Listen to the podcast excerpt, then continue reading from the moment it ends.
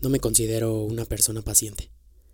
Creo que más bien he aprendido a disfrutar de cada momento, del proceso, del presente, disfrutar del hoy, de este segundo, de este podcast que estoy haciendo. Creo que la paciencia tiene algo de ansiedad, fragmentos de ansiedad. Es, es como ese, estoy aquí y quiero ir para allá, pero tengo que quedarme aquí. Es ese como, como ese a huevo, ¿no? Ese a huevo que, como de, no, me, quiero, me tengo que quedar aquí. Quiero alcanzar eso, pero me tengo que quedar aquí.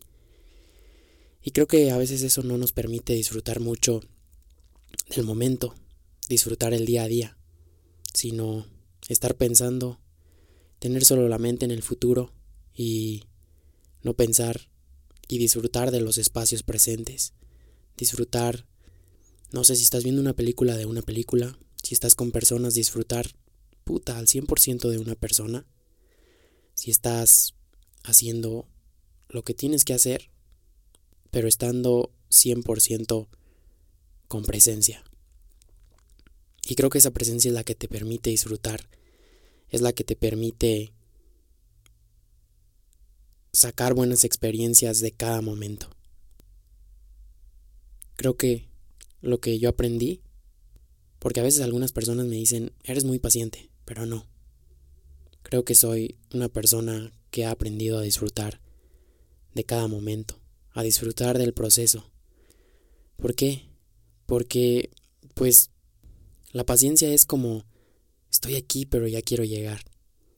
Y tengo que quedarme aquí, y creo que disfrutar del proceso es, ah, qué rico es estar aquí, qué rico es disfrutar de este momento, qué rico es respirar, qué rico es poder estar presente.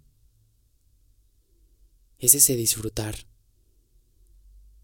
de estar presente en cada actividad que estás haciendo, o a veces no, a veces simplemente disfrutar,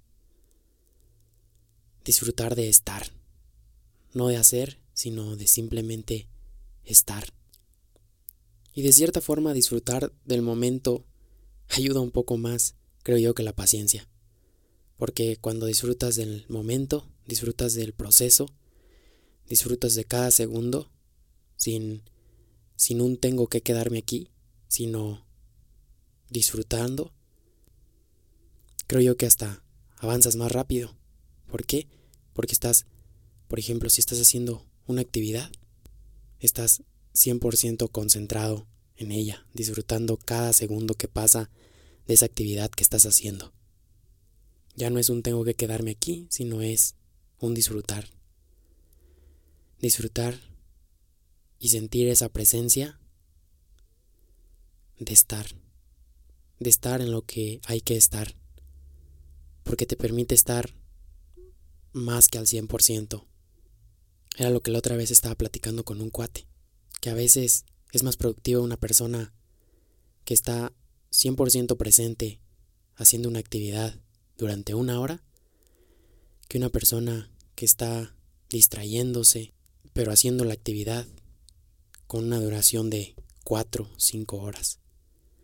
A veces es más productivo estar presente 20 minutos que estar una hora sin presencia haciendo una cosa y otra, futureando una cosa y otra. Y a veces me pasa cuando estoy haciendo una actividad, cuando estoy haciendo un podcast, cuando estoy haciendo un video, cuando estoy escribiendo, me surgen ideas, pero pronto en cuanto las escribo, las aterrizo en una nota y vuelvo al presente.